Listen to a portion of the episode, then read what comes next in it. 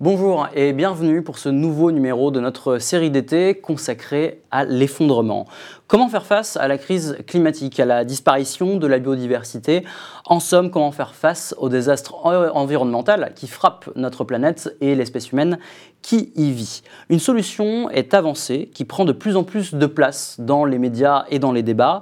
Cette solution, ce serait celle de la décroissance. Ce concept ou projet politique a fait une percée euh, dans l'espace médiatique en 2021. Il était porté par Delphine Bateau j'assume, je sais que ça va provoquer des tirs de barrage, d'être pour la décroissance, d'être pour un équilibre, la nécessité d'un équilibre entre les nécessités humaines et les nécessités de la préservation du vivant. Moi, je porte euh, la décroissance et le refus du présidentialisme. Je suis donc pas sur une, une écologie d'accompagnement de la croissance économique destructrice, mais pour la décroissance. Qu'on le veuille ou non, il faut organiser la diminution de toutes les industries dépendantes des énergies fossiles. C'est ça la décroissance. La décroissance, ce n'est pas les amiches ni la lampe à huile. La décroissance, c'est d'abord une, issue de secours, mais aussi un projet de société positif. Alors la décroissance est-elle un projet politique viable? Est-ce un tabou à lever sur les plans politiques, médiatiques et économiques? C'est la question qu'on va se poser, en partie en tout cas aujourd'hui dans notre émission. Et pour en parler justement, on a avec nous deux invités. Delphine Bateau, bonjour. Bonjour. Merci d'être avec nous. Vous êtes euh, députée euh, des Deux-Sèvres, euh, députée écologiste NUPES des Deux-Sèvres. vous êtes également ancienne ministre de l'écologie sous François Hollande. Vous avez été candidate à la primaire écologiste en 2021, durant laquelle vous avez porté justement cette idée, ce thème de la décroissance avec vous, euh, j'aurais presque envie de dire face à vous, mais il va, il va, peut-être pas être content. David Kella, bonjour, merci d'être avec nous. Euh, vous êtes économiste, membre des économistes euh, atterrés. Vous êtes un un économiste hétérodoxe qui critiquait, alors qui remet en question en tout cas euh, le concept de décroissance, une position que vous avez déjà défendue sur ce même plateau il y a deux ans. C'était un débat euh, notamment avec, euh, avec Sandrine, Sandrine Rousseau. Et donc on voulait avoir un petit peu, bah, faire un bilan quoi, deux ans, à deux ans après. et alors moi, ma première question, c'est pour vous Delphine Bateau, quand vous êtes revu là sur cette séquence, c'est quoi votre, votre première réaction en revoyant ces images-là?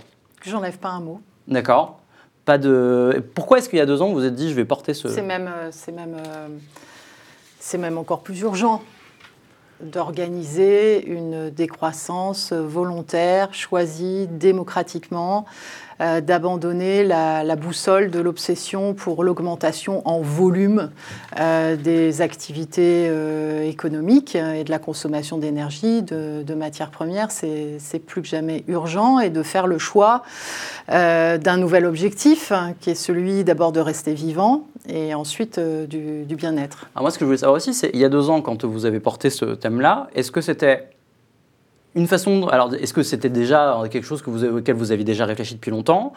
Euh, Est-ce que, ça vous euh, est-ce que vous êtes aussi à ce moment-là servi de ça un peu comme un positionnement politique? C'est-à-dire, bah, par rapport à tous mes adversaires de la primaire, là, moi, je me positionne vraiment sur la décroissance, contrairement à Sandrine Rousseau qui est plutôt contre. C'était pas un choix tactique si c'est pas si c'est ça votre exactement ma question. votre question. Euh, c'est ce qui a fondé ma, candidature, le, fait que je sois pour la décroissance. Alors peut-être la question qui est derrière, c'est pourquoi j'en suis venue euh, à être pour la, pour la décroissance. Moi, en fait, je suis une militante euh, écologiste. Je suis aussi élue d'un territoire rural. Ça fait des années que je travaille et milite sur les enjeux du climat, de la biodiversité, de la vie quotidienne aussi, la santé, enfin plein de, plein de choses. Et euh, en fait, euh, euh, pour moi, ce qui, est clivant en fait dans le, dans le débat politique actuel, c'est la reconnaissance ou non des limites planétaires, c'est-à-dire des limites physiques de, de, de, notre planète. on, peut, on peut y revenir si vous voulez. Et, et en fait, euh, assez vite, j'ai été convaincue qu'il n'y a pas d'autre issue de secours euh, que de réduire euh, la consommation d'énergie et de matières premières. J'avais encore un, doute sur, le, sur le mot d'ordre, en fait. C'est-à-dire le mot d'ordre? de décroissance. D'accord. Et en fait, c'est dans le débat parlementaire. Ce que je veux dire, c'est que c'est pas, euh, c'est dans la confrontation concrète euh, des débats sur la loi climat à partir des propositions de la Convention citoyenne pour le climat, qui une proposition qui était porteuse euh, d'une volonté d'en de, finir avec le consumérisme, en fait, que j'ai éprouvé la nécessité politique dans la confrontation concrète avec le greenwashing gouvernemental d'être au clair euh, en fait, avec ce, projet de société. Il y, a, une deuxième. on, va, on a, on a toute l'émission pour, pour, y revenir. il y a une deuxième raison qui est fondamentale. Alors, bah, allez-y, dites-moi. Bah, la deuxième raison qui est fondamentale, c'est qu'en fait, aujourd'hui, on est dans un spectaculaire greenwashing. Euh, je veux dire, même Total euh, se présente comme faisant des trucs pour l'écologie, même les banques, etc. Mhm. et qu'il faut de la clarté. On est dans une situation d'urgence. On ne peut plus se permettre de perdre du temps dans des fausses options, des fausses solutions. Euh, il, faut de la, il faut de la clarté euh, que le, et le mot d'ordre de décroissance est extrêmement clair. Avant encore de rentrer euh, dans le détail, David Kellam, moi ce que j'aimerais savoir, c'est comment vous, en tant qu'économiste, vous l'avez vu monter ce, ce, thème-là et ce concept-là, à la fois dans des travaux de, de, vos, de vos, confrères mhm. et aussi à la fois dans les médias. Quoi. Oui, bah, d'abord je l'ai vu dans les médias en fait, hein, parce que je ne, euh, même si c'est un vieux sujet en fait, hein, puisque le, rapport Meadows hein, de 1972, hein, qui s'intitule déjà Halte à la croissance, c'est déjà un rapport qui, euh, qui alors, décroissant, en tout cas post-croissance, parce que là aussi, euh, sur les termes, il y a parfois plusieurs termes qui sont utilisés. Il y a décroissance, post-croissance, il y a une croissance verte, ça rentre un peu aussi dans cette espèce alors, de croissance verte, c'est pas tout à fait la même chose, mais par contre, du coup, moi, ce qui m'a intéressé, enfin plutôt ce qui, ce qui m'a questionné dans, dans, la question de la décroissance, c'est euh, déjà sa définition, qui en fait n'est pas claire. Euh, n'est pas claire pour euh, plein de raisons, parce que déjà, décroissance, ça, ça, part de la croissance, c'est-à-dire d'un concept qui n'est pas le concept de la décroissance, mais qui est une forme de retournement de concept. Donc le problème, c'est quand on retourne un concept auquel, par définition, on n'adhère pas, parce qu'on le retourne, eh bien, on ne donne pas une définition positive. Et les décroissants, ils ont plusieurs acceptations, plusieurs questions qui sont derrière la décroissance. Euh, alors moi, en tant qu'économiste, évidemment, je me dis, bah, euh, si la croissance, c'est la croissance du PIB, alors la décroissance, c'est la décroissance du PIB. Mais là, les décroissants disent non, il ne faut pas confondre décroissance et récession.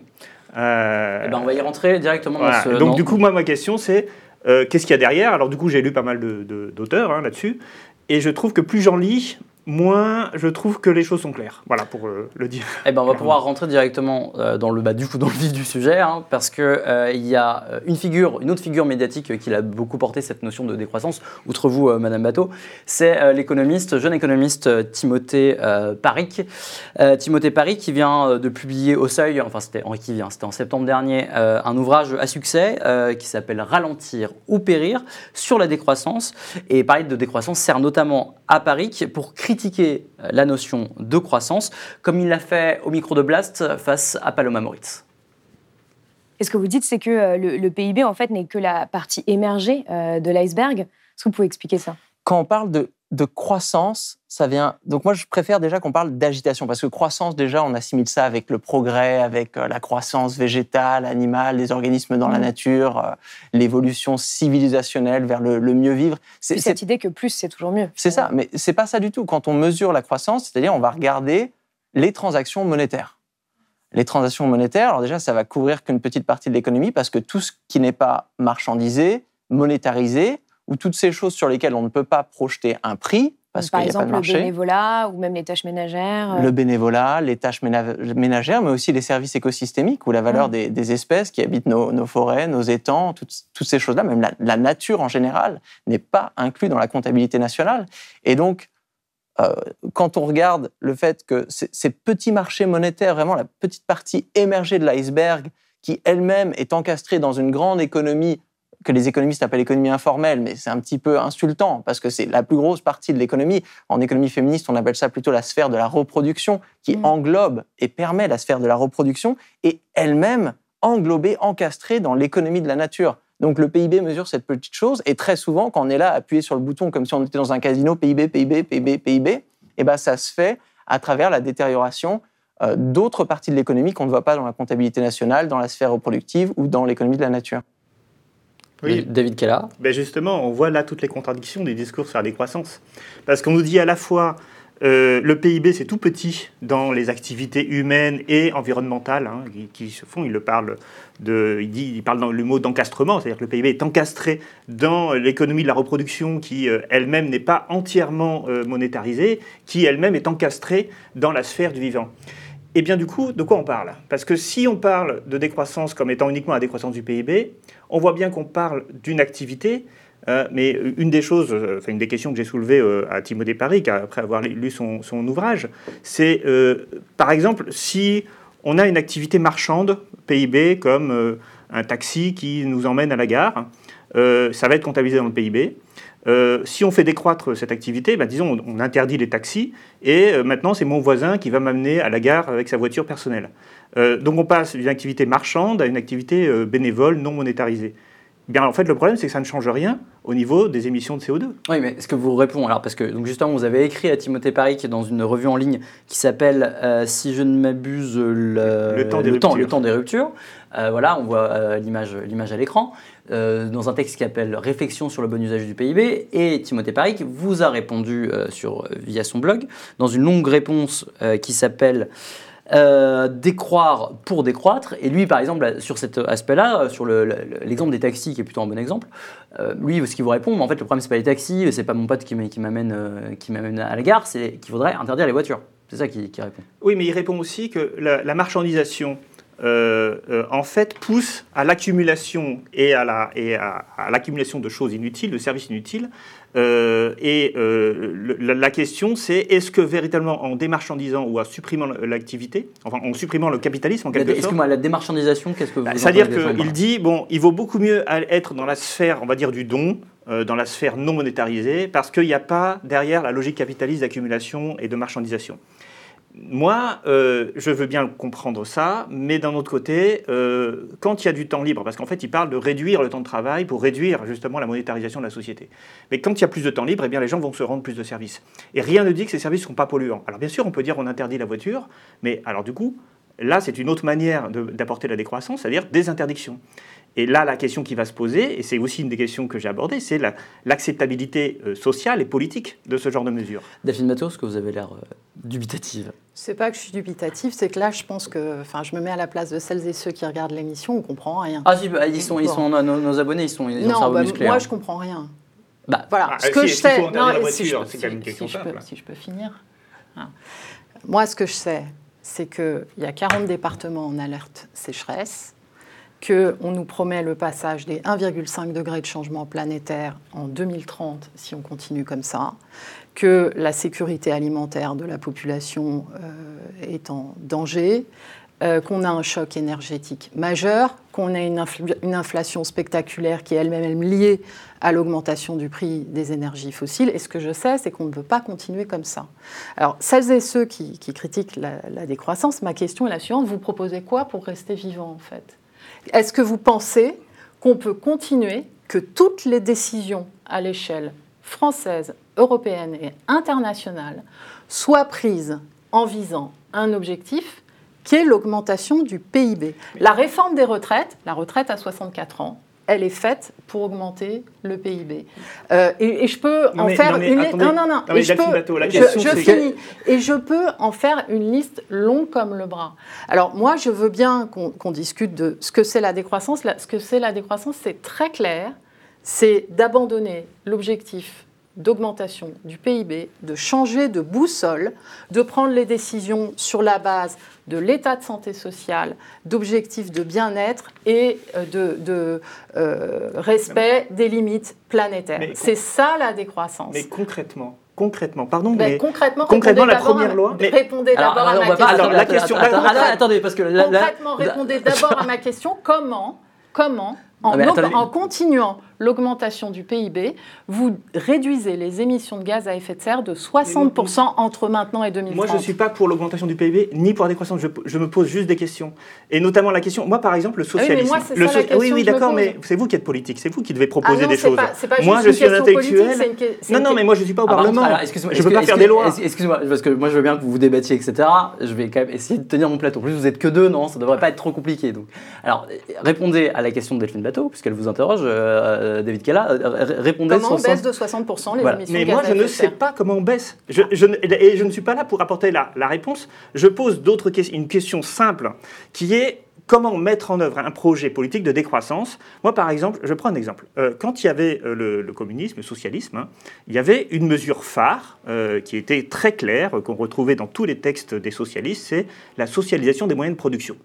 Euh, cette socialisation pouvait passer soit par la nationalisation, soit par euh, la- les socialisations dans les entreprises avec euh, les travailleurs qui prennent possession euh, du capital de leur entreprise. Au moins, c'était clair. On avait le capitalisme fondé sur la propriété privée du capital et puis le socialisme sur la propriété socialisée du capital. Je ne sais pas ce qu'un gouvernement décroissant ferait comme première mesure. Delphine Bateau. Du coup, là, ça, c'est une- ça, c'est un point, un point précis. Ah ben l'abandon du PIB euh, Mais- comme indicateur. Ça ne sert à rien d'abandonner le PIB. Ah le, bah PIB si, il n'a- ça, le, le capitalisme a commencé avant qu'on ait un indicateur du PIB. Il a été inventé au début du XXe siècle, l'indicateur, mais la croissance existait phrase, en avant. fait. Non, mais alors attendez. Donc, alors, Abandonner l'indicateur ne, sert à rien. David. Cala, David Cala, laissez, laissez terminer euh, au moins sur ce, ce point, sur le point Delphine Bateau. Donc l'abandon du PIB comme indicateur qui guide tous les choix de politique publique à toutes les échelles de notre société, son remplacement par un indicateur de bien-être, d'état de, santé sociale, qui est lui-même composé, je renvoie aux travaux de, Dominique Méda notamment, euh, de toute une série de critères sur le- les, inégalités, l'état de santé de la population, la satisfaction au travail, etc. Et bien sûr de bilan carbone global avec pour objectif de diminuer euh, le bilan carbone et tous les impacts euh, de ce qu'on appelle l'empreinte écologique. Et, et donc, ce qui guide en fait les choix collectifs, c'est une volonté de réduire les impacts sur, sur le climat et sur la biodiversité. Donc, ça, c'est la première chose. Après, ça passe par toute une série de choses très concrètes, à commencer par euh, l'arrêt de la publicité. Euh, Alors, qu'est-ce qui se passerait si on arrêtait la publicité? Pourquoi est-ce que vous, vous, vous défendez ça? Pourquoi je défends Oui, ça? Parce qu'en fait, on est assujetti aujourd'hui à plus de 1000 à 2000 messages par jour qui nous disent que le bonheur est dans le fait de consommer. Et c'est faux. Le bonheur n'est pas dans le fait de consommer, une fois qu'on a évidemment l'essentiel pour vivre, euh, se loger, se nourrir, se déplacer, etc. Donc en fait, c'est toute, toute une société qui est organisée aujourd'hui autour de besoins artificiels et de, et de standards artificiellement entretenus. Le dernier produit publicitaire sur le marché, c'est- une aberration totale. Ce sont les écrans numériques euh, que vous avez dû voir à la gare euh, tout à l'heure, qui se mettent à tapisser les vitrines euh, des commerces dans les villes, des, gares. C'est le summum, si vous voulez, du truc inutile qui représente une consommation énergétique inutile. Voilà, donc la première chose que fait la décroissance, c'est la chasse à l'inutilité. Pour prendre un exemple très, très basique, puisque vous vouliez des exemples basiques. Oui, mais justement, parce que merci beaucoup, parce que justement, quand j'ai commencé à travailler sur la décroissance, Mhm. la première mesure, celle qui fait consensus chez tous les partisans de la décroissance, c'est justement l'interdiction de la publicité. Mhm. Mais pour moi, il y a un problème, rien qu'avec ça. Euh, deux, enfin, plutôt deux problèmes. Euh, un problème d'abord de théorie économique euh, et de problème économique, puis un problème de mise en œuvre. En fait, les, les gens, quand ils ont des revenus, ils le dépensent. Euh, la publicité sert à orienter ces dépenses, mais elle n'a pas forcément d'effet sur le montant total qu'on va dépenser. En fait, quand on gagne 1000 euros, 2000 euros, 3000 euros, etc., on voit très bien la propension, ce qu'on appelle la propension à consommer, c'est-à-dire la part des revenus qui est consommée, elle est extrêmement stable dans le temps, c'est à peu près 85%. Le reste étant épargné, notamment essentiellement pour les ménages sous forme de logement. Euh, on a supprimé, ça fait très longtemps qu'on a supprimé la publicité sur le tabac. Les gens ne sont pas mis à arrêter de fumer. Euh, donc ça, c'est un premier problème, c'est que moi, je ne crois pas que l'arrêt de la publicité euh, va avoir un effet sur la consommation globale. Euh, les gens continueront d'avoir des comportements mimétiques, euh, c'est-à-dire de voir en comment, fait. comment oui, de voir que les gens, les Par autres contre, achètent et d'écouter ah, laissez-moi terminer. non, non, par contre, je vais vous, je vais vous interrompre. Excusez-moi, parce qu'il y, a- y juste un tout petit truc que j'ai pas rappelé, euh, surtout pour, pour nos abonnés, pour que ce soit très clair sur le débat. C'est que, par contre, sur le, le constat environnemental, sur le fait qu'il faut diminuer les émissions de gaz à effet de serre, qu'il faut respecter les limites euh, planétaires, etc., vous, êtes d'accord tous les deux Ah, là-dessus moi, je pense qu'on va dans le mur. Enfin, faut être clair. Moi, Bah, donc pas comment besoin. vous faites? Mais je ne suis pas un homme politique, je ne Ah suis ben, pas au Moi, je Parlement. réponds à la question. Mais, mais oui, d'accord. Mais du coup, je, je- je- je suis sceptique sur la solution de l'arrêt de la publicité. Il y a pas il y a d'autre. aussi une autre raison. Il y a une, pardon, il y a une autre raison. Une raison de pratique mise en œuvre. Euh, interdire la publicité, ça veut dire quoi concrètement? Ça On comprend bien qu'on va supprimer tous les écrans. Alors, je suis entièrement euh, d'accord avec ça. Supprimer tous les écrans dans les gares, les écrans lumineux qui sont de consommation absurde d'énergie. Euh, mais après, une fois qu'on a fait ça, euh, si on supprime la publicité dans les télés et les radios, comment on finance? Euh, l'information dans tous ces médias On peut dire, ben, on va organiser un, soit les médias paieront, une, enfin, les, gens paieront pour leurs médias, hein, comme pour Arrêter un hommage par exemple, ou alors il y aura une forme de redevance dispatchée, pourquoi pas, on peut trouver des solutions de financement. Mais ensuite, on a un deuxième problème, enfin, concrètement. Euh, aujourd'hui, il y a tout un écosystème sur les chaînes YouTube de gens qui sont sponsorisés. Moi, je pense par exemple à une chaîne comme Nota Bene, euh, qui est une chaîne d'histoire de très grande qualité. Euh, cette chaîne, eh bien, elle fonctionne par le sponsoring. elle n'en est pas moins de grande qualité. Est-ce que ça, ça serait interdit? Et comment fait-on après pour faire en sorte que des gens qui sont sur YouTube, par exemple, et qui ont acheté, je sais pas, quelque chose, une dernière, une voiture ou n'importe quoi, qui, disent ah c'est super, euh, une espèce de blog vidéo, j'ai acheté cette voiture et qui en, et qui en, disent du bien. Est-ce que ça, ça serait interdit? Dans ce cas, ça serait contradictoire avec la liberté d'expression. Donc ce que je veux dire, c'est que la mise en œuvre de l'arrêt de la publicité, pour moi, déjà, elle pose, pose problème parce que si on interdit aux gens de dire qu'ils sont contents de leur achat, euh, alors on va très loin dans la restriction des libertés. Delphine Bateau euh, je trouvais que l'aspect euh, sur les médias est intéressant parce qu'effectivement, derrière, comme on est à arrêt sur image, je pense que c'est euh, quelque chose qui est important à dire. C'est qu'en fait, les plus gros budgets publicitaires sont ceux d'industries qui sont liées aux énergies fossiles. Et donc, en fait, le système qui consiste à ce que l'information soit liée, l'économie de l'information soit liée à la publicité, ça veut dire qu'elle est directement liée aux énergies fossiles, puisque les plus gros annonceurs sont par exemple ceux du secteur de l'automobile. Euh, et ça, c'est pas possible en fait.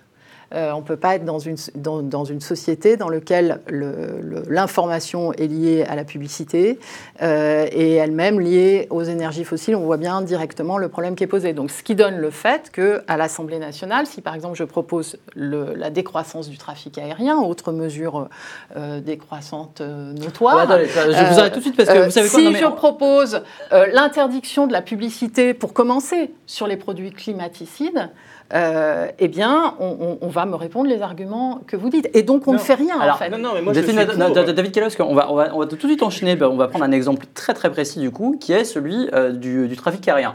On va euh, faire un petit retour en arrière. C'est une séquence qui a, qui a quelques semaines. C'est l'ingénieur Jean-Marc Jancovici, inconnu pour être, enfin, de développer plusieurs idées pour décarboner l'industrie et de décarboner l'économie.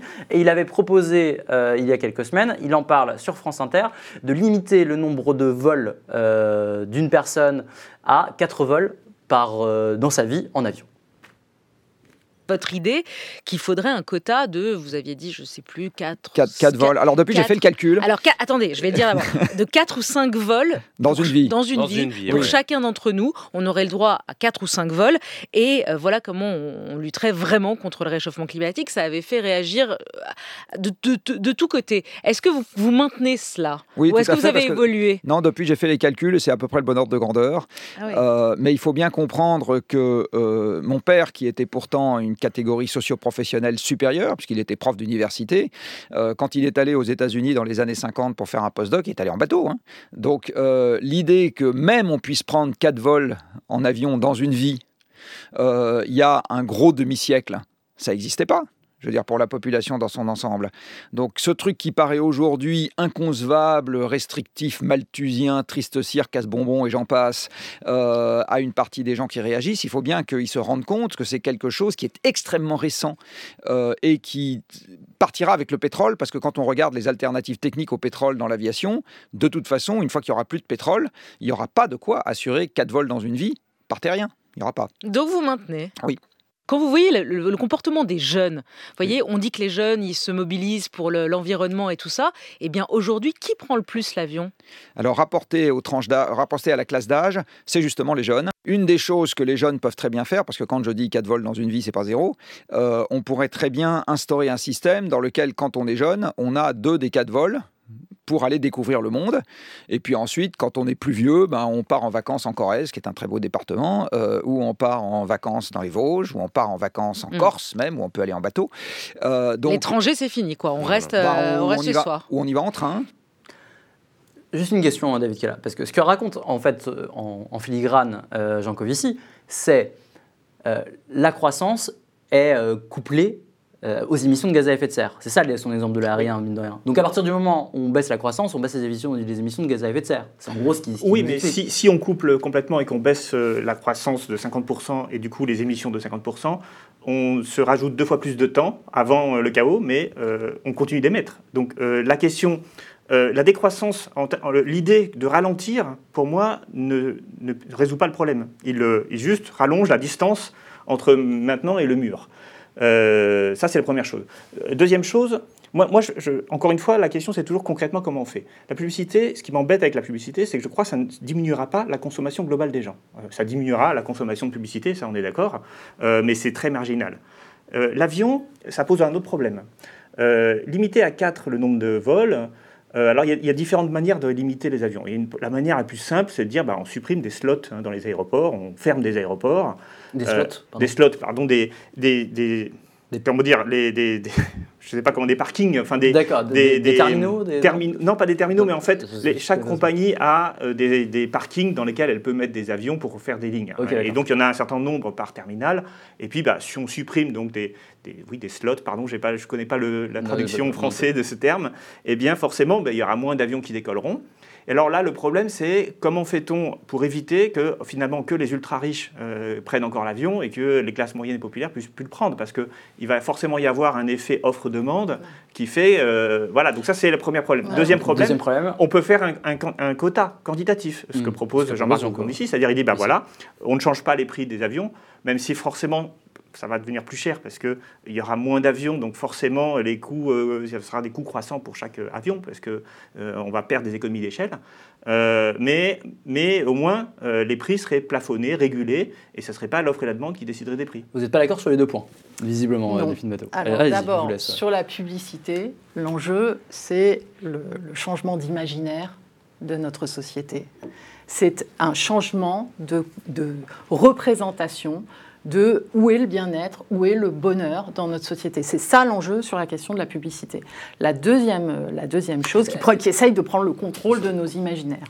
Sur l'aérien, il se trouve que euh, je suis à l'origine de cette euh, proposition. Comment Pourquoi pourquoi? Parce que moi, j'ai fait deux propositions sur, euh, sur l'aérien. Donc d'abord, on est d'accord, il faut faire diminuer le euh, trafic aérien. Ce que je veux dire, c'est que Jean Covici, il s'appuie sur une proposition que vous, vous avez donnée. Que j'ai présentée à l'Assemblée nationale. D'accord, ok, très bien. Ouais.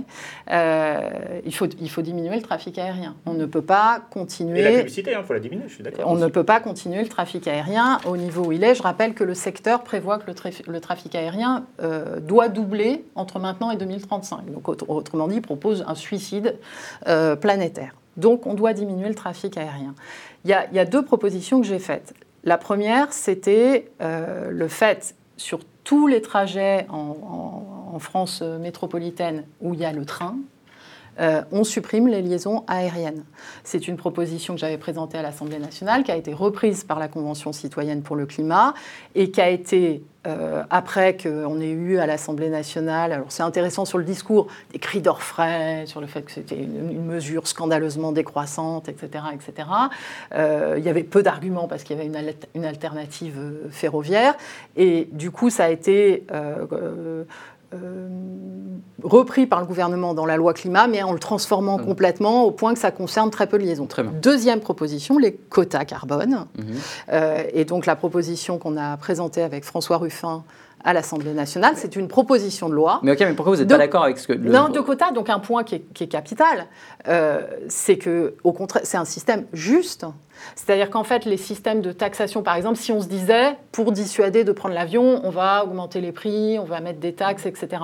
On est discriminant socialement. Et en fait, les, plus fortunés vont continuer d'avoir un mode de vie dans lequel on prend l'avion tous les week-ends euh, pour aller en week-end je ne sais où, euh, alors que ça va avoir un impact très, très important sur d'autres catégories de, la population. Donc nous, la logique, c'est les quotas carbone décroissants sur, sur l'aérien, c'est-à-dire que on commencerait avec un niveau de, droit à, billets d'avion et petit à petit, au fur et à mesure des années, ce quota diminuerait pour aller vers, le, vers les seuils euh, évoqués mmh. par, euh, par Jean-Marc Jancovici. Donc, ce que je veux dire, c'est que la notion de quota, pour moi, elle se substitue à tout ce qui est taxes, etc., qui est profondément inégalitaire et qui en plus règle pas le problème. Euh, c'est le débat qu'il y avait sur la taxe carbone. Et, et donc, moi, je, je plaide aujourd'hui vraiment pour des, pour des logiques de quota carbone sur un certain nombre d'activités qui sont les plus impactants euh, et qui me paraît un mécanisme beaucoup plus juste. Donc ça implique juste de ne pas euh, pouvoir... Euh, on ne crée pas un marché du quota carbone aérien, parce qu'à ce moment-là, on est d'accord. Voilà, sinon ça marche pas. Avant, évidemment, éventuellement que vous rebondissiez là-dessus, David, est-ce que vous, vous trouvez que l'exemple de l'aérien, qui a pris énormément de place justement dans les médias ces dernières semaines, justement avec la sortie de Jean Covici, est-ce que vous trouvez que c'est un bon exemple pour parler de décroissance? Ben, C'est un bon exemple de ce qu'on peut plus se permettre. C'est-à-dire?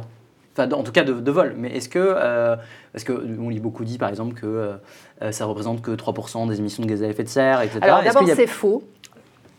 Donc c'est un bon exemple aussi pour ça. C'est-à-dire qu'à chaque fois qu'on on veut euh, s'attaquer à un problème, on nous sort des chiffres de, du discours du aquabonisme et de la relativisation. Donc c'est le discours, euh, donc on a le droit aussi à un truc faux, c'est la France, c'est que 1%, des émissions de gaz à effet de serre. Et donc dans le même registre, on a l'aérien, c'est que X% des émissions de gaz à effet de serre. Alors c'est faux euh, pour une raison, c'est qu'en fait les chiffres en question ne tiennent pas compte de ce qu'on appelle le forçage radiatif, c'est-à-dire ce qui se passe dans l'atmosphère avec le avec le trafic euh, aérien. Donc le chiffre est faux. Donc ça, c'est la première chose. La deuxième, c'est que l'aérien. C'est ça, vous le, vous, le tenez d'où euh, que ce chiffre est faux C'est vrai. C'est-à-dire que du GIEC. Il y a. C'est vrai. C'est vrai. C'est vrai que le chiffre est faux. C'est-à-dire qu'en fait, on ne, les, il n'y a pas que les émissions, il y a aussi les effets d'aérosol, les effets de en fait, comme c'est largué en très haute altitude, ça n'a pas les mêmes effets. C'est dans les rapports du GIEC depuis 20 ans, 15 à 20 ans. Je, ne, les connais pas très bien, mais très bien. Mais, c'est très bien. Ça moi, c'est la, supérieur, moi, c'est la première fois de, que j'entends sur un plateau de, de, médias où quelqu'un me dit ce chiffre est faux. Enfin, c'est la première fois que j'entends qu'il est minoré. Je ne sais pas si vous l'avez déjà entendu quelque part. Il est, la réalité de l'impact sur l'effet de serre est environ le double ou le triple de ce que sont dans les, chiffres officiels des émissions du secteur aérien. 6, 6, 9 6 et 8. 6 et 8, ok. Moi, moi, je croyais que c'était un peu moins, mais bon. bon globalement, en, on est en tout cas, on peut dire au moins 5 Voilà, quoi, voilà. on est d'accord. Euh, donc ça, c'est la, la première chose. La deuxième chose, c'est que c'est un exemple aussi euh, extrêmement intéressant parce que euh, pour une bonne part des usages, ils, concernent des usages qui ne sont pas vitaux. Donc, par exemple, nous, dans notre proposition de loi, évidemment que si on a un proche à l'étranger euh, avec nécessité d'aller le voir pour des raisons de santé ou ce que vous voulez, il y, avait un, quota spécifique. Donc, ça oblige en fait à entrer dans le détail. Et la troisième raison, c'est que c'est une industrie majeure en France dont on doit organiser et accompagner euh, la transformation et la conversion, et qu'en fait, la France, son tissu industriel, il est assis sur deux industries liées aux énergies fossiles, l'aéronautique, avec euh, ce qu'on appelle un taux d'entraînement en termes de valeur ajoutée, etc., extrêmement important, et l'industrie automobile. Et dans l'aéronautique, ce qui est très intéressant, c'est qu'il y a des réflexions d'un certain nombre euh, de collectifs, notamment d'ingénieurs de l'aéronautique ou de syndicats, qui se sont cristallisés en particulier au moment du Covid, qui avait mis à l'arrêt euh, le, secteur aérien et, ces ingénieurs, ces syndicats disent ben, en fait, on ne peut pas continuer dans le schéma dans lequel mm. on est et donc on doit regarder tous les savoir-faire qui sont ceux de l'industrie aéronautique aujourd'hui pour les redéployer dans d'autres domaines où on a besoin. Euh, moi, ce que je trouve intéressant aussi dans le discours donc il y a un enjeu de politique Tout à fait. Et, ben, euh, parce que tout à l'heure, vous souleviez, très rapidement, David, hein, mais le fait que bah, tout de suite, ce qui va avec la décroissance en général, c'est des discours de restrictions, qu'il va y avoir des interdictions à mettre en place, etc. Là, le discours, moi, l'impression quand j'écoute Jean Covici, c'est euh, il a un discours qui dit bon, ah oui, on, bah, on volera plus, on pourra plus prendre l'avion comme on veut, mais au fond, c'est pas, pas bien grave, parce qu'en fait, il y a un demi-siècle. Est-ce que ça, c'est le genre, il y a un demi-siècle, on ne le faisait pas? Est-ce que c'est le genre de discours que vous trouvez efficace, par exemple? Alors, en fait, juste une remarque sur l'écologie punitive, etc. C'est qu'en fait, c'est un discours qu'on entend surtout. Et euh, dernièrement, quand j'ai euh, présenté euh, à l'Assemblée nationale la proposition de loi pour interdire les écrans publicitaires numériques qui étaient montrés tout à l'heure, il y a 90% des Français qui sont pour qu'on les interdise, ces écrans. Ça ne répond pas à une demande sociale, c'est un gâchis d'énergie, ça ne sert à rien. les gens sont pour.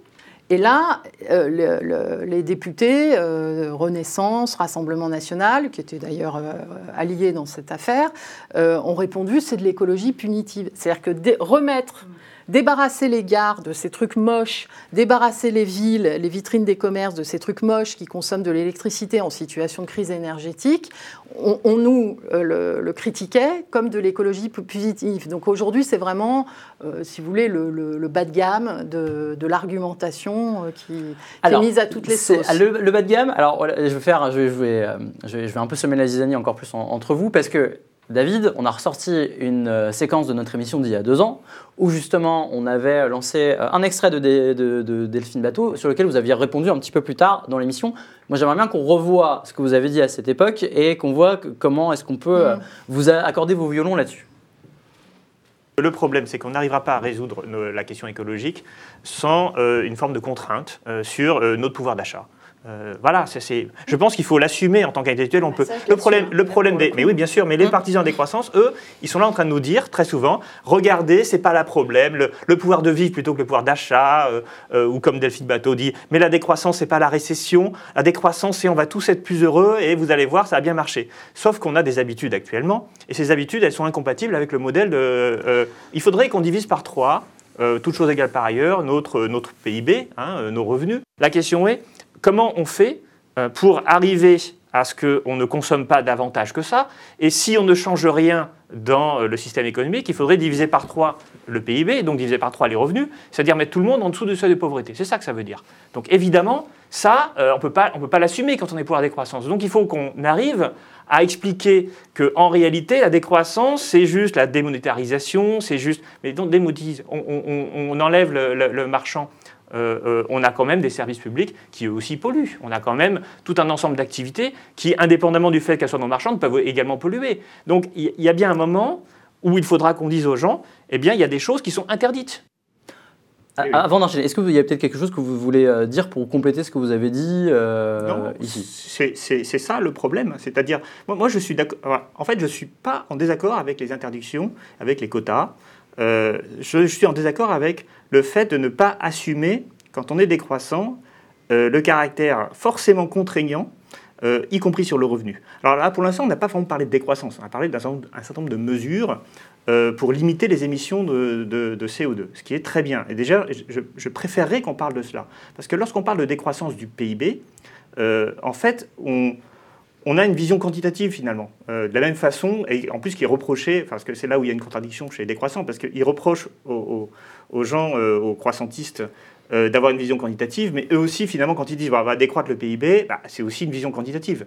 Or, la discussion est du coup plus intéressante avec Daphine Bateau maintenant, parce qu'elle, elle parle maintenant de supprimer la publicité. Alors, pas toute la publicité euh, pour l'instant, euh, déjà les écrans. Moi, je suis elle, a dit toute la publicité. Hein, oui, mais toute la publicité, euh, je crois que ça ne tient pas, parce que les chaînes YouTube des gens qui vont dire qu'ils aiment bien tel ou tel produit, ben. comment peut-on sans, sans, ah oui, mais alors comment, ah peut-on faire Donc moi, je, pense qu'on peut très sérieusement, sérieusement réglementer la publicité, mais on ne pourra pas interdire aux gens de dire qu'ils aiment tel ou tel produit, parce, que, parce que sinon, ça serait euh, mais c'est pas les gens qui font les pubs et qui disent j'aime tel et tel produit. Mais attendez, mais c'est YouTube, mais vous ne regardez pas les chaînes YouTube. C'est exactement ça. C'est du placement de produit, c'est autre chose. Eh ben oui, mais c'est la publicité. Ou alors, mais non, mais ceci étant, mais on peut imaginer. Si tu veux bien répondre à la.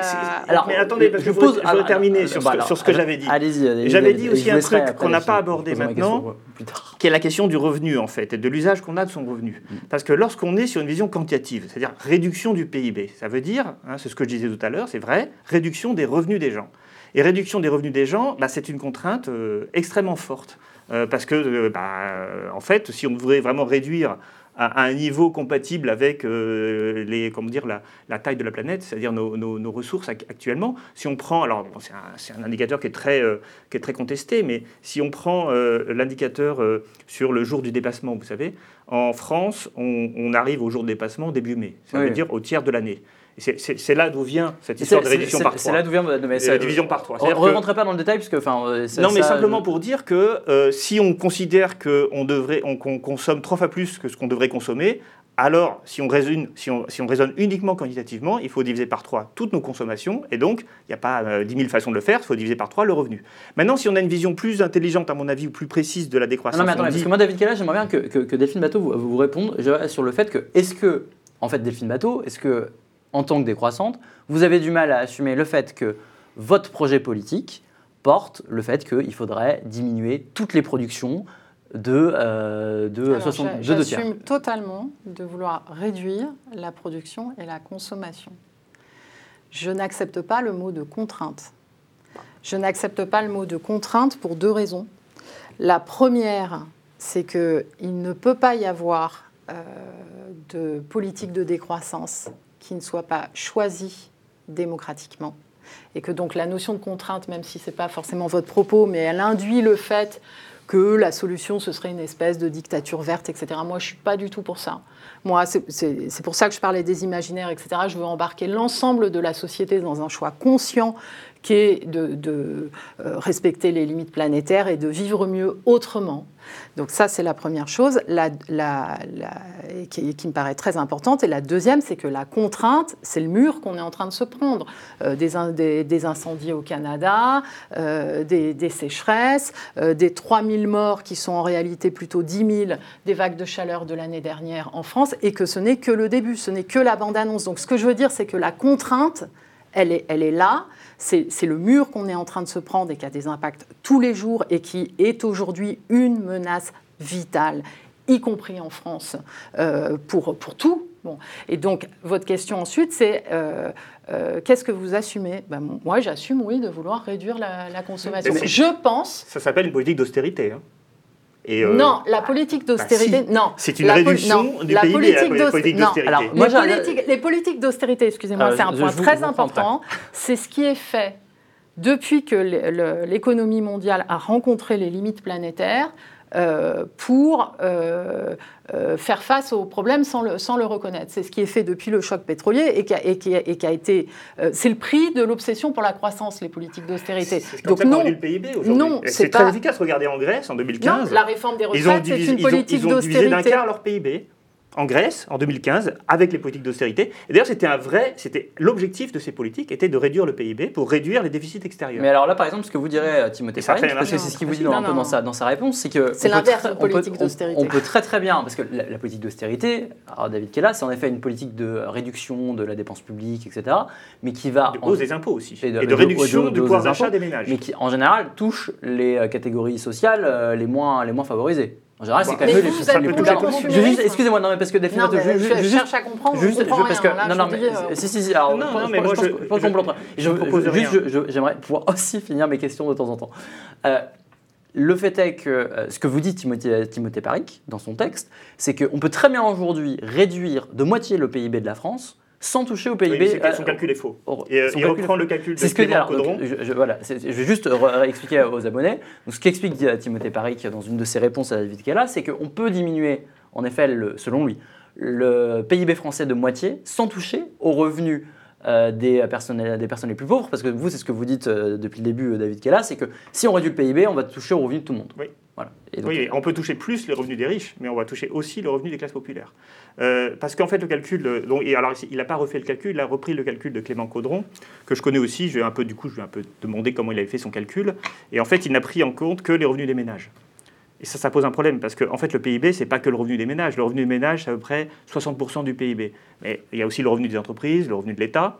Et donc, si on veut diviser par deux le PIB, c'est un peu le calcul que je fais hein, dans, ma réponse au livre de Paric. Si- En fait, il faut comprendre que le PIB, le produit intérieur brut, il est composé de 50% à peu près de consommation des ménages, 25% d'investissement, qui, re- relève aussi des revenus des entreprises, de l'État et des ménages, et de 25% de services non marchands. Euh, ce qui veut dire que si on veut réduire de 50% le PIB sans toucher à l'investissement, parce qu'on a besoin d'investissement, et ni toucher aux services publics, eh bien on supprime, on supprime les revenus des ménages. On fait zéro. Donc ça, ça pose quand même un problème. Delphine Matteau, parce que je crois que vous vouliez prendre la parole? Euh, je pense vraiment que c'est pas possible aujourd'hui euh, de réfléchir à la situation dans laquelle euh, se trouve l'humanité euh, en pensant euh, dans une espèce de religion d'un indicateur inventé dans les années 30 euh, dans un contexte qui est, ensuite est, mis en œuvre dans un contexte qui est celui de la Seconde Guerre mondiale et de la reconstruction. pour il me semble, pour soutenir, pour il, me, il, me, semble. On va continuer, on va continuer cette discussion-là. Cet indicateur, par ailleurs, tout a été dit par Robert Kennedy dans son discours de 1968, c'est-à-dire que le PIB c'est sympa, mais ça dit rien de ce qui est vraiment important dans la vie.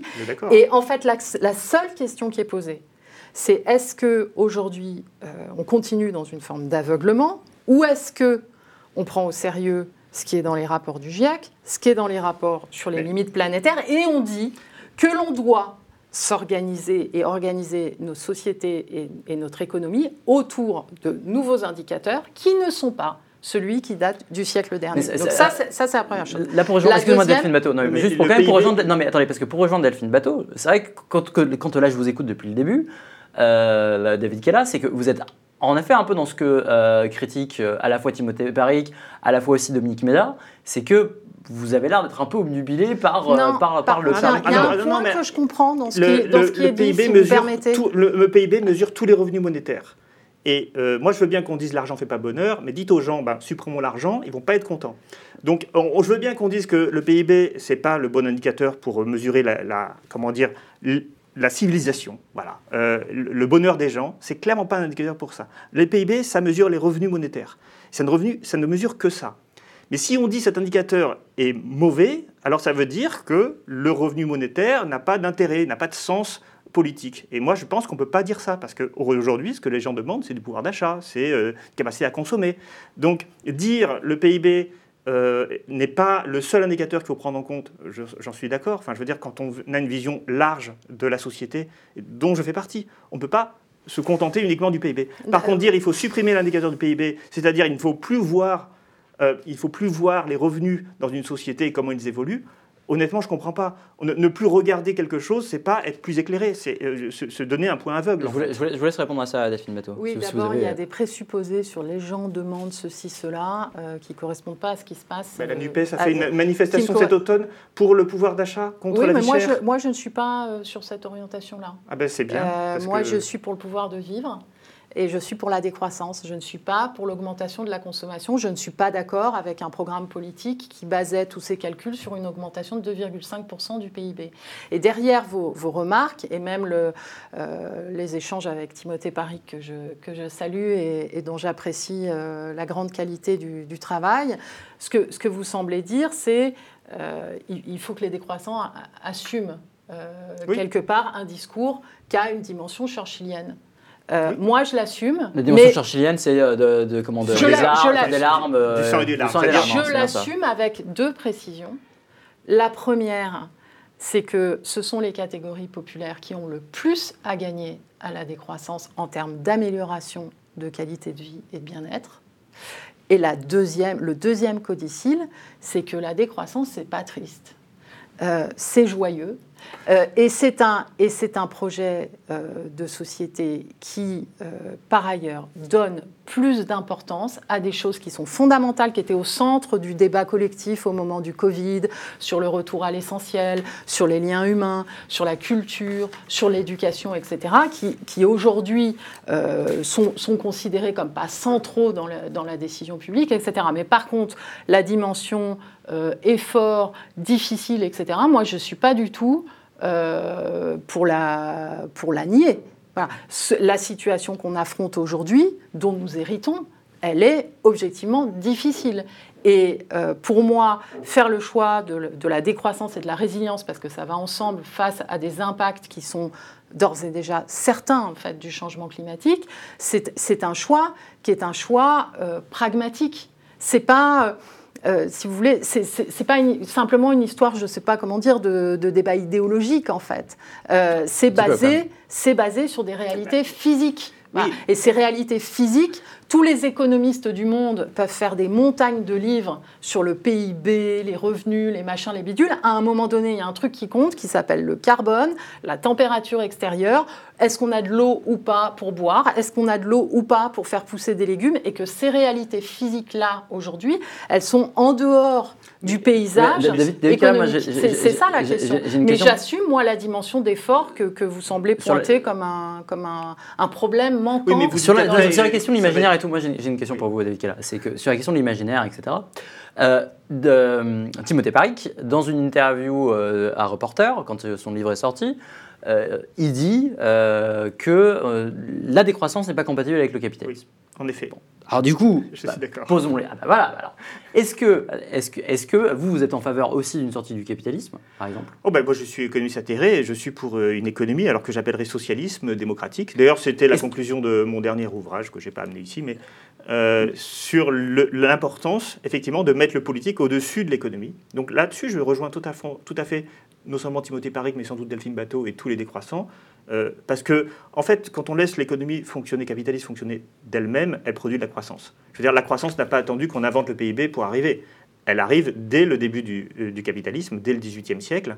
Euh, c'est-à-dire le changement fondamental anthropologique qu'amène le capitalisme, c'est la croissance économique, mm. qui existait auparavant, mais qui était très très lente et qui, du coup, devient beaucoup plus rapide. donc, si on veut sortir de la croissance, il faut sortir du capitalisme. L'une des raisons, c'est que le capitalisme, c'est l'appropriation privée des moyens de production, hein, donc euh, du capital, euh, des usines, des machines, et on investit dans ce capital que si on a un retour sur investissement, et on ne peut pas avoir de retour sur investissement sans une croissance, en fait. C'est-à-dire, euh, par exemple, Piketty l'a très bien démontré dans son livre, si vous avez une, une, activité économique avec un revenu, il faut que les investisseurs récupèrent une partie de ce revenu. Or, dans une économie en décroissance, eh bien, euh, la part allouée au capital ne va cesser d'augmenter jusqu'à manger tous les revenus. Et il expliquait, euh, Piketty, que l'un des enjeux de, l'égalité, hein, de la question des inégalités, c'est que si on avait une, économie qui croissait moins vite, alors le revenu du capital commençait à être trop gros par rapport à l'ensemble des revenus. C'est les calculs de Piketty. Et, et, du coup, ça pose un problème, c'est-à-dire que si on veut stabiliser la croissance, ou encore mieux, évidemment, la réduire, la diminuer, le PIB, eh bien, on ne peut plus avoir une euh, appropriation privée du capital. Il faut que, trouver un autre moyen de financer les investissements que la logique de profit et d'intérêt. Très bien. Delphine Nato, vous pouvez, vous pouvez rebondir Une, une précision, c'est que la décroissance, elle se situe en rupture avec le, libéralisme capitaliste, mais aussi avec le socialisme et le communisme. Dans le sens où il y avait un point commun entre, entre les libéraux et les marxistes, le point commun, c'était qu'il fallait que l'économie augmente en volume, alors pour les, pour les socialistes, communistes et marxistes, dans l'idée que euh, la croissance des forces productives permettra l'émancipation du, mmh. prolétariat, etc., et que donc permettrait une meilleure répartition. Le propos des croissances, c'est de dire qu'en fait la taille du gâteau est limitée et que donc le partage doit s'organiser dans des conditions limitées. En revanche, le, le, point commun en fait avec le, toute l'histoire des combats du mouvement ouvrier, c'est que c'est un combat pour une régulation euh, de, l'économie. Et de la même façon qu'il y a eu des décennies de combats pour avoir une régulation sociale de, l'économie, la bataille d'aujourd'hui, c'est d'avoir une régulation écologique de, des activités, euh, des activités est-ce économiques. est-ce qu'on pourra toujours avoir des investisseurs privés dans une économie décroissante? Parce que les investisseurs privés, eux, ils attendent un retour sur investissement. Mmh. Euh, voilà, et ce une retour. Croissance, ils attendent une croissance. Bah, ils ont besoin d'une croissance pour avoir un retour sur investissement. Je dirais que dans un premier temps, ça dépend d'investir dans quoi. Mais D'accord, mais dans ce cas-là, on n'est pas sur une décroissance quantitative. Ceux qui investissent dans le, le, jean made in France, avec euh, des emplois en France, avec une empreinte écologique très faible. Mais le, le coton va pas Ça, c'est une question, c'est hein, oui, qui, qui, décide de ce qu'a un bon ou un mauvais... d'anciens jeans. Qui décide de ce qu'est un bon ou un mauvais investissement? La démocratie. Mais alors, si la démocratie décide que, par exemple, bah investir dans un jean made in France, c'est nul, et qu'il vaut mieux qu'on investisse euh, dans des salopettes fabriquées, fabriquées en Asie, Qu'est-ce qu'on fait du coup? Bah, Parce que, En fait, il ne peut pas y avoir de transformation écologique sans démocratie. Oui, mais il peut y avoir une démocratie qui soit contre la transition écologique. Malheureusement, oui. Il y en a plein partout dans le monde et même en France. Et donc, euh, donc comment fait-on? Mais je, veux vraiment expliquer ça. Mmh. Parce qu'en fait, euh, si euh, on, pense que euh, je ne sais pas comment dire, une espèce de, comment ça s'appelle, là, une dictature éclairée, pourrait prendre les bonnes décisions à la place des gens, etc. Bon, alors d'abord, moi, je ne suis pas du tout pour ça, mais en plus, si vous voulez, à, supposer qu'un gouvernement de cette nature arrive aux responsabilités, il, serait chassé du pouvoir, en fait, en trois mois, six mois ou un an. Et or, en fait, ce qu'on a besoin de faire aujourd'hui, c'est une transformation durable et profonde. Donc ça ne peut pas être autrement qu'avec le fait de construire dans la société française en fait un bloc majoritaire autour de, ce choix collectif. Ça, c'est la première chose. La deuxième chose, c'est qu'en termes de, démocratie, les, temps qui, viennent sont des temps dans lesquels les questions de résilience euh, et d'organisation, y compris à l'échelle territoriale, vont être absolument euh, centrales. Au début de vos, émissions, votre émission, vous parliez d'effondrement. Euh, moi, j'utilise l'expression au pluriel.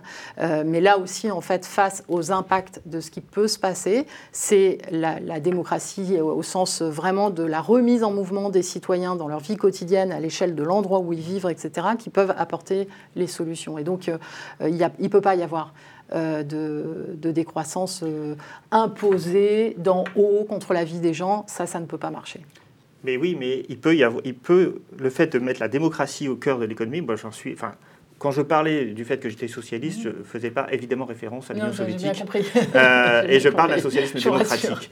mais, mais moi, je, quand même, je bute quand même sur un certain nombre de choses. C'est-à-dire que l'un des aspects de mes travaux, aujourd'hui, c'est essayer de comprendre les dynamiques d'évolution, de transformation. Parce qu'on vit dans, des institutions euh, légales, mais aussi culturelles. Vous parlez des imaginaires. Un imaginaire marchand, il est culturel. les gens, ils ont envie de gagner de l'argent. Bah, bah, si, je suis désolé. Euh, c'est pour ça qu'ils travaillent d'ailleurs. parce que, quand on travaille, c'est qu'on a besoin d'argent. Mais le, et c'est pour ça qu'on accepte parfois des conditions de travail très dures. Juste, excusez-moi David Bateau et excusez-moi David Kala. Mais en fait, le reproche que vous faites. Mais, non, mais pourquoi j'ai dit non et je vous laisse, je, vous laisse, eh ben, je vous laisse juste après. Mais le reproche que vous faites, David Kala, à Delphine Bateau, de la violence anthropologique, en gros. De, non, non, je, ne dis pas ça. Euh, pardon, parce que j'ai pas eu terminé de mon, discours, enfin mon propos. On, part de certaines institutions qui sont héritées du capitalisme et de la société marchande dans laquelle on vit.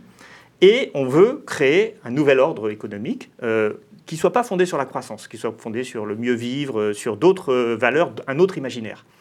je, ne sais pas comment on fait pour passer de cette société actuelle à la société qu'on veut plus tard. C'est-à-dire que s'il faut changer les imaginaires, comment le faire sans un énorme travail de propagande? Euh, parce que les imaginaires, je suis désolé, mais euh, ils se perpétuent eux-mêmes. Euh, par l'éducation, par les transformations. attendez, si, on veut passer d'un système capitaliste à un système où finalement le profit n'est plus au cœur de la dynamique de, l'accumulation, comment fait-on? Est-ce qu'il faut revenir sur la propriété privée du capital? Et comment socialise-t-on le capital On a très bien compris ça, David J'aimerais qu'on entende, qu entende Delphine Bateau. Non, simplement, enfin, il y a un mouvement euh, de fond actuellement dans la société française et le changement d'imaginaire, il est en cours. Bah, il est en cours sur une minorité de gens. Excusez-moi, non, pas une bah, minorité de gens. Quand dans les Deux-Sèvres, euh, presque cinq fois par jour, je rencontre des personnes qui viennent de changer de vie et de faire le choix de gagner moins pour vivre mieux et pour avoir un boulot qui a du sens et être plus épanoui dans leur vie. Alors ça va de la banquière qui s'est mise euh, euh, à des activités agricoles. Je peux, je peux, j'ai des villages où il n'y a plus une seule maison, une seule maison à vendre. Euh, ce qui a été dit dans le mouvement sur les retraites, c'est profondément décroissant quand on est dans, dans, des mobilisations de, de plusieurs milliers de personnes qui disent on ne veut pas d'une vie qui se résume à travail, consomme et meurt, euh, le, débat sur la réforme des retraites, c'est un débat pour la croissance ou la décroissance. C'est pas, pas autre chose. Il y a beaucoup de gens en France aujourd'hui qui font de la décroissance sans le savoir, comme, comme M. Jourdain. Je, vous garantis que si on fait de la décroissance, il faudra qu'on ait d'autres réformes des retraites. Dans les Deux-Sèvres, où se tient le Festival de la décroissance les 28, 29 et 30 juillet à Saint-Mexan-l'École, j'ai un tissu associatif qui est dans des démarches de lutte contre la pauvreté. Au point de départ, ces démarches ne sont pas des démarches écologiques. Mais c'est quoi? C'est euh, Envie qui fait euh, euh, tout l'électroménager de, récup. c'est une, une, recyclerie.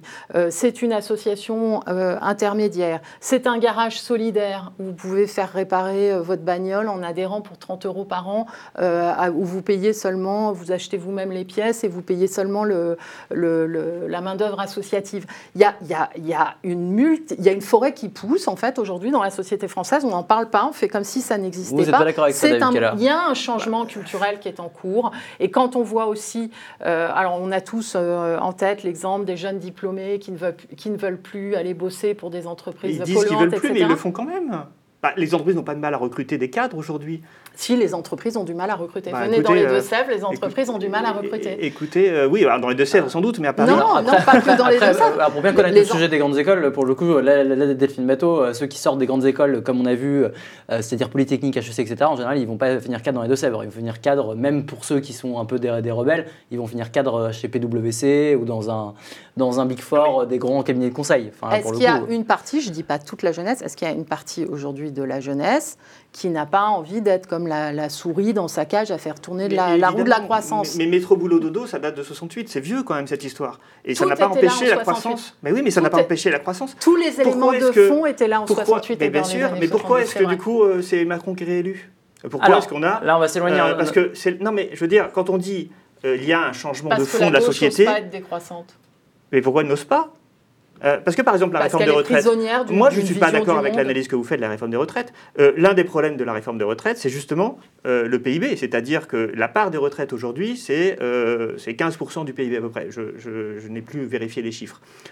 Ça, ça suffit pour financer les retraités actuels. Si le PIB diminue, alors soit on augmente les cotisations des gens pour maintenir les retraites, soit on baisse les retraites.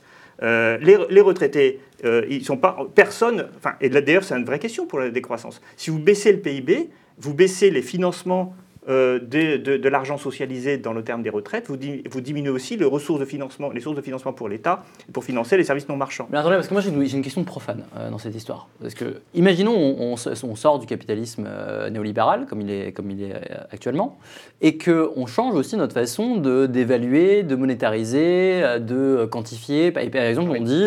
Bah, par exemple, il y a ça, hein, chez, alors là on va partir un peu loin, mais chez Frédéric Lordon et Frigo, avec le salaire à vie, etc., où du coup on aurait une valorisation de, des pratiques qui sont des pratiques bénévoles, qui sont euh, des pratiques de euh, travail à domicile, etc. Et donc à partir de là, forcément, bah, le PIB il augmente. Vous avez Alors, un si PIB qui augmente pour des. si, si on valorise, oui, si, mais si vous valorisez plus des choses qui ne sont pas valorisées a priori, vous avez un PIB qui augmente. vous avez Oui, mais plus ça ne change rien. Ça ne change rien sur la sur le parce que c'est là aussi où le PIB, comme ça mesure pas l'ensemble des activités, c'est ce que je disais au tout début. Ça mesure pas l'ensemble des activités, donc ça mesure pas l'ensemble de la pression anthropique sur le sur sur la nature C'est qu'on un fait. indicateur sexiste, par exemple. C'est- Mais euh, d'accord. Mais donc ça veut dire Ah, que oui. si on, on intègre dans le PIB plus de choses euh, sans changer les comportements et les activités, ça n'a aucun effet. Le vrai problème, c'est pas encore une fois, c'est pas le PIB, c'est diminuer nos, nos activités. D'ailleurs, le Timothée Paric le dit très bien. Diminuer l'ensemble de nos activités, qu'elles soient monétarisées ou non, qu'elles soient marchandes ou non, pour permettre de limiter notre emprise anthropique sur, sur la nature. Mais ça, euh, en fait, le problème, c'est comment fait-on? Parce que c'est toujours ma, ma question. Parce que si on diminue le temps de travail et que les gens, sur leur activité bénévole, bah, ils polluent encore, on n'aura rien réglé. Donc la question va être de mettre en place des systèmes contraignants, pardon, je suis désolé, pour empêcher les gens de polluer sur leur temps libre, pour par exemple. Pour finir, pour finir cette émission, j'aimerais qu'on euh, s'attarde sur euh, eh ben, ceux qui euh, sont toujours pour la croissance, et notamment parce qu'ils ils se disent que au lieu de décroître, pour limiter notre impact sur l'environnement, il faudrait continuer à croître pour pouvoir investir dans des énergies et des modes de consommation décarbonés. C'est le cas, par exemple, de Fergan Aziari, essayiste sur le plateau de ces politiques. On est tous d'accord sur l'état des lieux. C'est-à-dire que là, il y a une préoccupation, il y a un vrai problème, c'est un C'était enjeu. pas, pardonnez-moi, c'était pas gagné. Non. Oui, c'était pas gagné, vous avez Non. raison. Et Vous c'est avez tard. raison. C'est tard. Mais en tout Oui, cas, aujourd'hui, on est d'accord est. sur l'état des lieux. Mm. En revanche, là où il y a aujourd'hui un conflit, c'est sur les solutions. Vous avez, grosso modo, je résume euh, très vite, ceux euh, qui pensent effectivement qu'il faut encore miser sur le progrès pour lutter contre euh, eh bien, les inconvénients euh, du- de la révolution industrielle jusque-là. Ce qui a été, en effet, c'est la marge du progrès, c'est-à-dire que le progrès technique crée en effet des inconvénients, mais historiquement, on se rend compte que ces inconvénients ont aussi pu être résolvés grâce au progrès technique. Juste un, un exemple, la pollution euh, de l'air, de l'eau, il faut quand même se rappeler qu'elle tuait beaucoup plus dans les temps pré-industriels euh, euh, qu'aujourd'hui.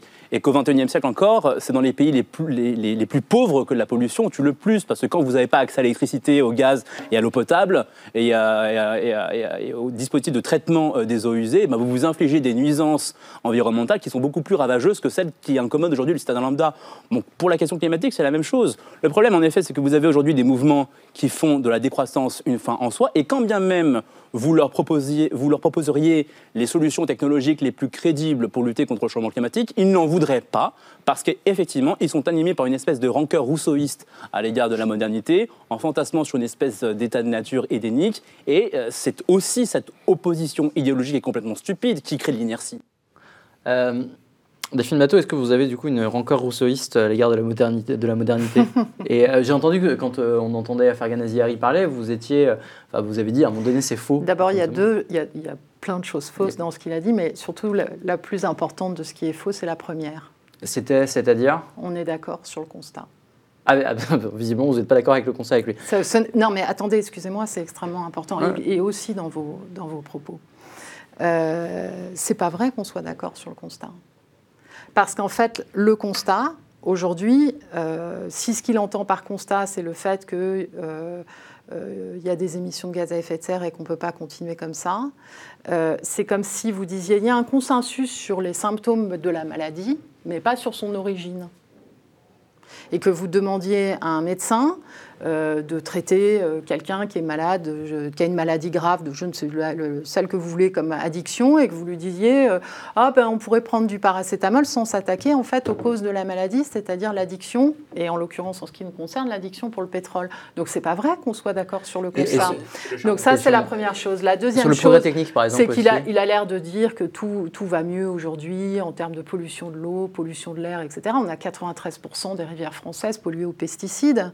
Euh, on a des gens malades des, des- des pesticides. On a euh, une stagnation, voire même on redoute une diminution de l'espérance de vie à cause des contaminations environnementales et, et des produits chimiques qui, qui ont des impacts sanitaires absolument massifs et qui ont des impacts sur notamment la reproduction humaine, la diminution euh, considérable du nombre de spermatozoïdes dans le sperme des hommes, le fait qu'une femme sur dix soit atteinte d'endométriose, c'est pas c'est pas des sujets euh, secondaires, c'est-à-dire qu'il y a- y, a des impacts aussi sur la santé euh, sur la santé humaine. Donc euh, non, on n'est pas d'accord sur le constat et on n'est pas d'accord non plus sur les solutions. Sur le côté, sur le côté ben, euh, si on vous présentait, parce que ce qu'il dit aussi, hein, c'est la, la croissance, ça va permettre d'avoir euh, une manne pour pouvoir réinvestir, décarboner l'énergie, etc.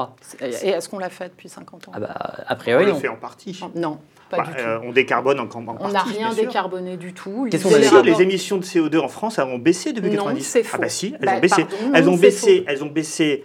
Euh, euh, le- la- la- comment dire, elles ont Donc- baissé quantitativement sur le territoire français, mais elles ont également baissé Non. euh, dernièrement, même si on prend en compte l'empreinte carbone, c'est-à-dire les importations. Non, mais donc si, les je suis désolé. émissions de gaz à effet de serre n'ont pas diminué. Quand vous la prenez en total En ou par habitant, par Non, exemple non, Je non, crois que- je crois que c'est pas. Ah oui, par habitant, parce qu'au total, non, Excusez-moi, mais tout par-delà. Donc c'est pour ça que je dis que la question des constats, elle est fondamentale. Donc les émissions de gaz à effet de serre en France n'ont pas diminué, puisqu'on on exclut du calcul l'empreinte carbone. C'est-à-dire qu'on exclut la délocalisation massive de nos industries et tout ce qui est lié aux émissions liées à la consommation intérieure. Premier point. Deuxième point, la question n'est pas d'augmenter moins vite les émissions de gaz à effet de serre. La question est de les diminuer en valeur absolue. Déjà Et là-dessus, pour moi, la, messe, la messe est dite par le, le dernier rapport du GIEC, le sixième rapport du GIEC, février 2002, qui dit le découplage absolu. euh, ça ça- ça À- n'existe pas. à l'échelle Ça- du ça monde, ne fonctionne À pas l'échelle du monde, ça n'existe pas. À l'échelle France, française comme ça- à l'échelle du monde. existe. Donc après, votre question, c'est la, la question du rapport au, au- au- À la au modernité, progrès. à l'investissement, au progrès, oui, tout à fait. Il y, a- il y a un côté pari. Euh, C'est-à-dire qu'en fait, si on reprend l'exemple de l'aviation pour être très, Mmh. très concret, si vous voulez, en fait, aujourd'hui, ce que fait le gouvernement, ce que fait le secteur aéronautique, c'est de dire Ouais, ouais, on peut continuer à augmenter le trafic aérien parce qu'un jour, peut-être, on va trouver l'avion à hydrogène euh, qui est vert, etc. Et c'est ce qu'a ce dit Jean Covici est très vrai, c'est-à-dire que jusqu'à preuve du contraire, aujourd'hui, les avions y consomment du kérosène, c'est-à-dire de l'énergie fossile. Et si on veut, je veux dire, on est dans un calendrier de temps entre maintenant 2030 et 2050, si on veut être sérieux et réaliste, euh, eh ben, on doit diminuer le trafic aérien. Et donc ceux qui sont utopistes, euh, en dehors du réel, c'est ceux qui racontent, euh, comme on vient de l'entendre, qu'on peut continuer comme ça, qu'on va trouver un truc magique. euh, euh, c'est de l'ordre, en fait, de l'idéologie et du récit. Ce n'est pas basé ni sur la science, ni sur les faits matériels de la situation matérielle dans laquelle nous nous trouvons. Non, mais je, suis d'accord sur l'aviation. Je suis d'accord sur le fait qu'on n'arrivera pas à avoir l'avion propre. Et même si on devait faire un avion à hydrogène, le temps de renouvellement des flottes fait que de toute façon, ce serait trop tard. Donc euh, on est d'accord. On pourrait éventuellement s'en sortir avec du carburant de synthèse qui pourrait fonctionner dans la flotte actuelle, mais ça coûterait très très cher. Et par ailleurs, ça, ça ne résoudrait pas un certain nombre d'autres problèmes de comment on, on prend l'énergie pour faire sols. comment on prend. Non, carburant de synthèse, c'est pas forcément usage des sols, c'est pas les biocarburants. C'est des carburants faits à partir du CO2 de l'atmosphère. On re- recombine hein, euh, euh, des, des- des éléments qui existent déjà. Le problème, c'est que ça coûte extrêmement cher. Voilà, mais ça serait, pour le coup, techniquement, ça serait possible. Euh, mais euh, plus globalement, euh, on a aussi d'autres systèmes qui peuvent fonctionner. Par exemple, le train plutôt que l'avion. Euh, eh bien ça, ça ne réduit pas forcément le PIB d'ailleurs, hein, puisque le, le billet de train peut être plus cher que le billet d'avion. Donc on augmente le PIB, mais on diminue les émissions. Non, mais alors, attendez, là-dessus, si, si, juste, non, mais pour qu'on se si. comprenne, le propos n'est pas de dire... revenus Non, non, non, non. Si vous passez d'un de- billet d'avion de 50 euros à un billet de train à 100 euros, vous doublez euh, les revenus monétaires et donc Je- vous augmentez le PIB. Je suis d'accord. On est mais d'accord. Sauf que là, vous prenez un exemple qui est Bah oui, pardon, vous, vous avez pas digne, le- le- pas l'aérien. digne de votre formation et de votre intelligence, parce que quand on parle de décroissance, on parle au niveau macroéconomique. Donc si à chaque fois, en fait, votre jeu consiste à prendre Mais- un exemple, un exemple micro pour dire Mais c'est ce que vous avez fait avec l'aérien, pardon Non, Bah par- si, vous avez pris un exemple et moi non. j'en prends un autre. non. Alors l'aérien, je- c'est moi qui l'ai amené. hein, Ce que mais- je vous dis, c'est que le Mais la propos, publicité alors. le propos de la décroissance n'est pas de dire que tout doit diminuer dans tous les domaines. C'est de dire qu'au niveau global, l'empreinte effet de serre, la consommation d'énergie fossile et de matières premières doit diminuer. Ce que je suis en train de vous dire, c'est que ça ne veut pas dire que le PIB doit diminuer. plus de trains. Ça ne veut pas dire que le PIB doit diminuer, parce que Si, on augmente, bah non, pas forcément, Le PIB, pas lié à la consommation Pas mécaniquement, fossile. pas mécaniquement. Mais Alors attendez, je, je reprends parce que, bon, peu importe la question du est-ce qu'on a un découplage absolu ou relatif, moi je crois qu'il y a un léger découplage absolu en France. Néanmoins, le découplage absolu, de toute façon, n'est pas suffisant. Voilà, on est d'accord là-dessus. Et on ne va pas arriver à la neutralité carbone en 2050, euh, juste comme ça. Euh, et alors, par contre, moi, là où j'ai, euh, comment dire, une question, c'est dans l'opposition aujourd'hui un peu dogmatique de mon point de vue entre croissance verte d'un côté, c'est-à-dire innovation capitaliste, et puis sobriété des croissances de l'autre. Euh, moi, je, je crois qu'on sera obligé d'arriver vers une sobriété si on veut arriver à la neutralité carbone en 2050. Je veux dire, clairement. Ce que je ne sais pas, c'est comment on y arrive. Ça, je ne sais pas. Et je ne crois pas que les solutions décroissantes soient capables Si, si vous permettez- mises en œuvre. si Attendez, vous permettez, laissez-moi dans, votre, terminer. dans votre Non, raisonnement, il y a- il y a, la- quelque chose qui terminer. est central, Laissez-moi qui est terminer. faux. Bah, D'accord, mais On- laissez-moi, vous me direz ma, fausseté tout à l'heure. Donc il y a deux, deux théories, deux, deux idéologies qui s'affrontent, la croissance verte et puis la sobriété des croissances de l'autre côté. Moi, ce que je pense, c'est que euh, la croissance verte ne suffira sans doute pas à décarboner. euh, mais euh, elle permettra d'éviter une décroissance trop violente pour les gens.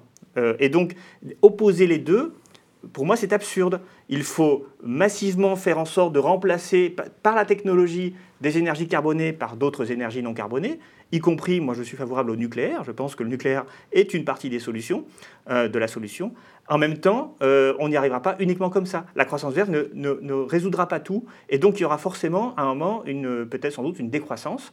Donc je ne suis pas contre la décroissance. Je, je pense juste que le- si on est rationnel, il faut euh, faire la solution technologique autant que possible et la décroissance autant que nécessaire. Monsieur Noto, je vous laisse répondre à, Da- à David Cala et je vous laisse le mot de la fin aussi parce que ça fait 1h10 qu'on Ah. débat et je pense que.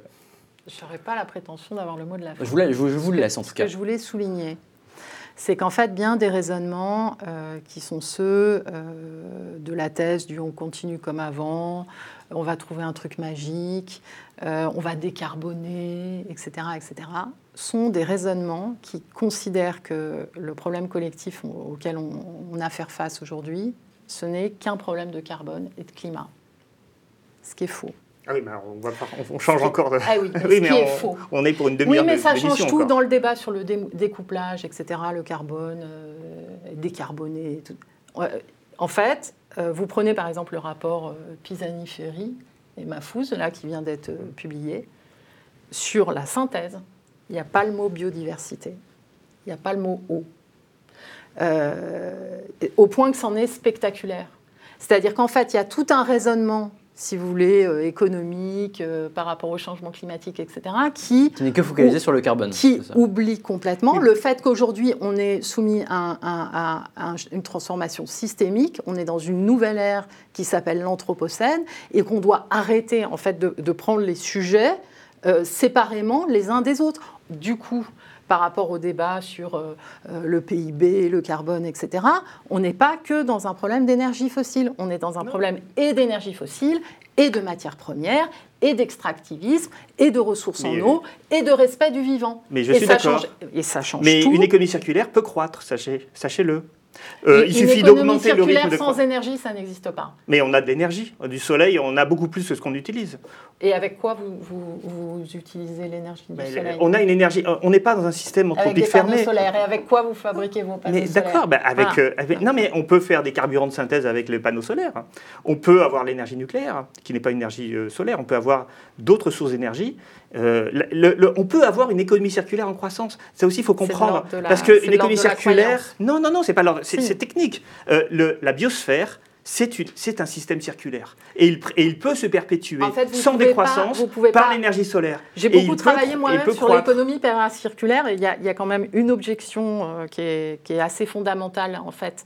C'est que euh, vous ne pouvez pas recycler toute une série de choses à l'infini et que en fait la dépense la de travail, fait. La dépense d'énergie, la dépense d'énergie, oui, sur les matériaux bio- biosourcés, mais sur les matériaux le pia- elle-même. pas biosourcés, vous êtes en fait dans une dans une une à la fois une diminution, par exemple, si on prend l'exemple des métaux, une diminution de, de la matière que vous pouvez réutiliser, premièrement, euh, à part quelques métaux, et deuxièmement, vous êtes dans des dépenses d'énergie qui sont extrêmement importantes, et donc croire que l'on pourrait s'épargner de diminuer la consommation d'énergie je je, je dis que théoriquement, on, peut envisager d'autres. Mais là, on a, on a David on a Kelley soulevé et le sujet. Delphine Bateau, je pense que on, ça fait 1h10, 15 quasiment Ah que vous, bon, vous bon. débattez.